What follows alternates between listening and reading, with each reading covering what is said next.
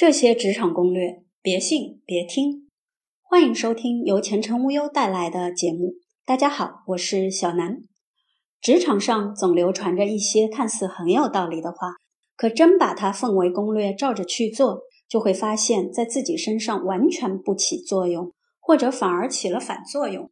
比如，在公司里要远离八卦，不要和同事交朋友；领导让说话时尽量少发言。以下这些流传已久的职场攻略，有必要大胆的怀疑一下，谨慎的改进一下了。一、少说多做。攻略是这么说的：少说话，多做事。只要做好你的事情，总有一天，老板会看到金子般发光的你。致命错误：少说，渐渐的就丧失了话语权；多做，渐渐的任务都压给了你。就问你，这样苦不苦？一辈子做老黄牛，前程无忧视角，在职场上会做能做是真本事，职场含金量也都体现在做上。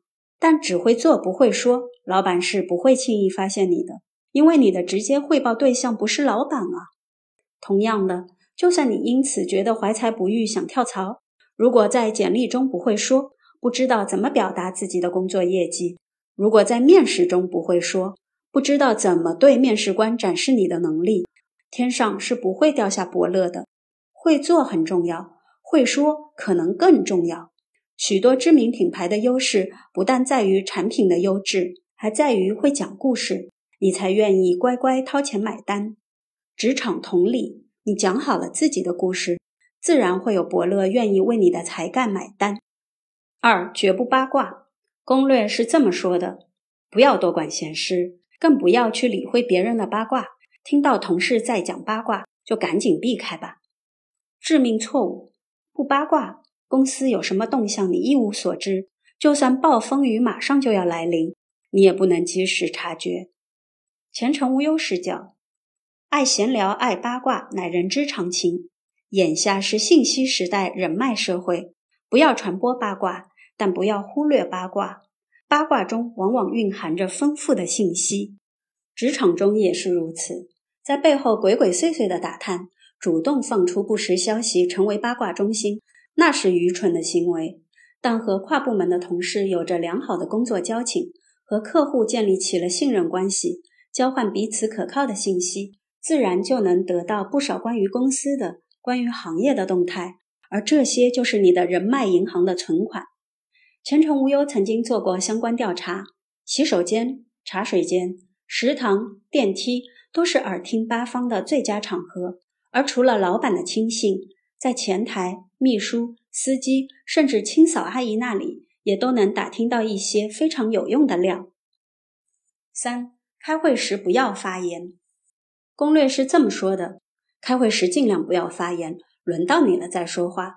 前辈们唆使你，千万别中招。他们是想拿你当枪使，致命错误。开会不发言，当你透明人，前程无忧视角，三思而后行。这话固然不错，不过开会本来就是一场头脑风暴。不知道你发现没有，开会说的最多或是最少的，一般都是大 boss。所以开会的时候，你只是坐着不说话，当自己是大 boss 吗？感情同事都是汇报给你听的。但开会也要看场合，自己部门的会议一般是气氛最友好、最放松的，什么都不说，那只说明你没有在动脑子。跨部门会议最好在会议之前和部门同事统一一下意见，先让部门领导说，然后等负责担当的同事发表完意见后，你有补充意见的话再说，不要不聆听别人的看法就夸夸其谈，怒刷存在感，也不要一声不吭，容易被土埋。等到下次开会，老板见你皱皱眉头，你谁呀？也是这个部门的吗？四，不要和同事交朋友。攻略是这么说的：商场如战场，同事虽不是仇人，但绝不是亲人，千万不要和同事做朋友。致命错误，不要把有共同利益的人当敌人，更不要和朝夕相处的人结仇。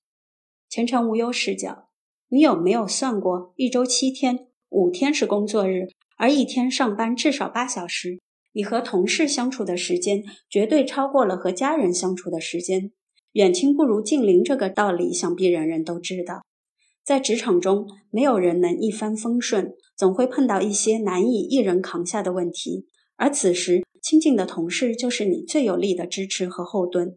尤其是核心工作圈的同部门同事和业务往来密切的同事，更需要有几个交情不错的。总之，愿意和我一起加班不甩锅的同事，怎么着我也愿意珍惜这份革命友情。本期节目到此结束，感谢收听。我们下期节目再见。